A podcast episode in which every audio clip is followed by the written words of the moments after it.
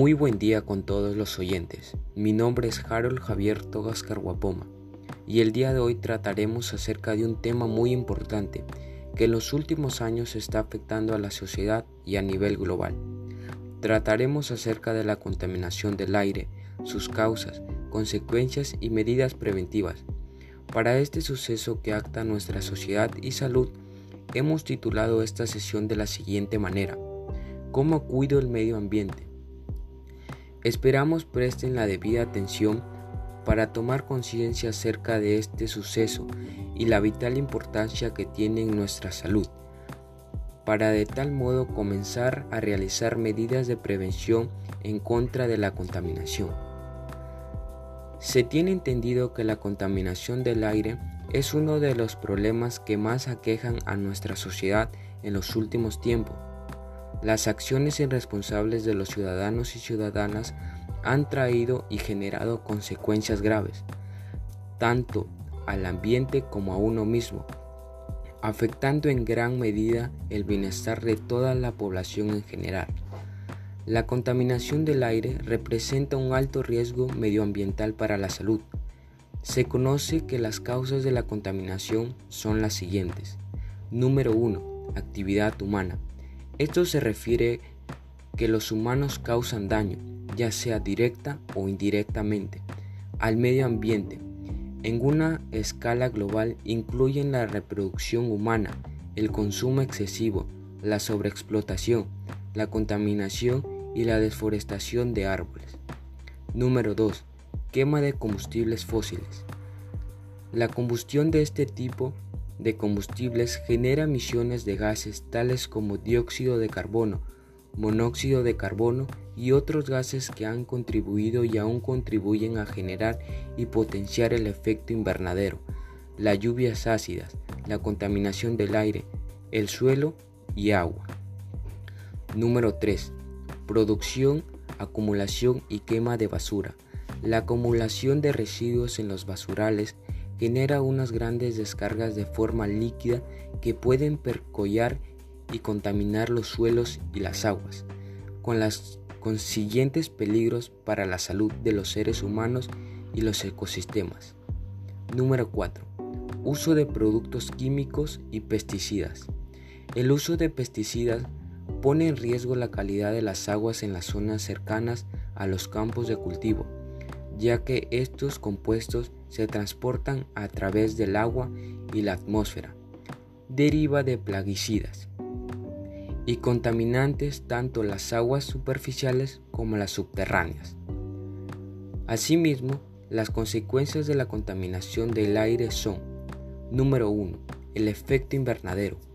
Esto es un proceso en el que la radiación térmica emite por la superficie planetaria es absorbida por los gases de efecto invernadero atmosféricos y es irritada en todas las direcciones.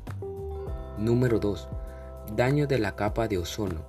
Esto provoca un aumento de los niveles de radiación ultravioleta en la superficie terrestre, que es perjudicial para la salud humana. Entre los efectos negativos se incluyen el aumento de casos determinados tipos de cáncer de la piel, las cataratas y los trastornos inmunitarios. Número 3. Producción de lluvias ácidas. Las lluvias ácidas causan por una reacción química que comienza cuando los compuestos tales como el dióxido de azufre y los dióxidos de nitrógeno salen al aire. Además, el escape de los automóviles, camiones y autobuses también emiten óxido de nitrógeno y dióxido de azufre en el aire. Número 4. Deterioro del agua. La causa de deterioro de las aguas es la contaminación y la fuente más importante de la contaminación es la mala gestión y tratamiento de los residuos humanos, industriales y agrícolas.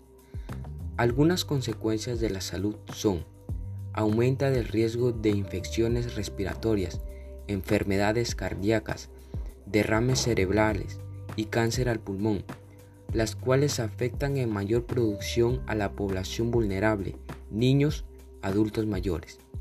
Se estima que según la Organización Mundial de la Salud, OMS, aproximadamente el 90% de las personas de todo el mundo respiran aire contaminado, lo cual genera envejecimiento acelerado de los pulmones, pérdida de la capacidad pulmonar, menor funcionamiento pulmonares, enfermedades como el asma, bronquitis, enfisema y posibles cánceres. Medidas para prevenir y contrarrestar este suceso de la contaminación. Número 1. Realizar prácticas cotidianas de actividad física. Crear un cronograma de actividades que nos ayuden a superar enfermedades relacionadas con el estrés o la obesidad, ya que esto puede empeorar nuestra salud. Del mismo modo, la práctica de la actividad física ayuda a reducir enfermedades y a suministrar oxígeno y nutrientes a los tejidos, ayudando que el sistema cardiovascular funcione de manera más eficaz y cuando la salud cardíaca y pulmonar es mejores, contrarrestaremos con más energía ayudando a mejorar la salud. Número 2. Tener un ambiente limpio, con el fin de que las enfermedades que se presenten no empeoren sino que hagan todo lo contrario. Número 3. Disminuir la cantidad de residuos sólidos que producimos en casa. Con esto evitamos despilfarrar los recursos naturales.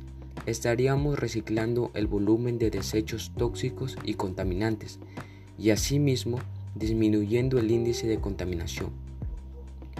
Número 4. Mejorar las áreas verdes. Esto ayuda a interceptar partículas de materia y observar contaminantes gaseosos, eliminándolos de la atmósfera y haciendo el aire más limpio. Número 5. Realizar campañas de concientización.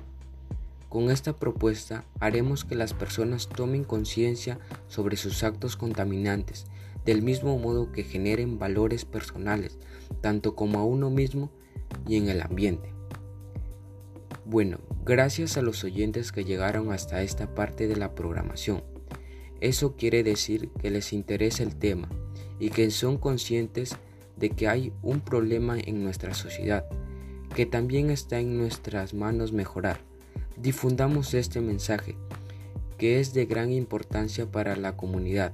Recuerden que no solo lo hacemos por nosotros, sino para las futuras generaciones. De igual manera, ¿Cómo cuido el ambiente?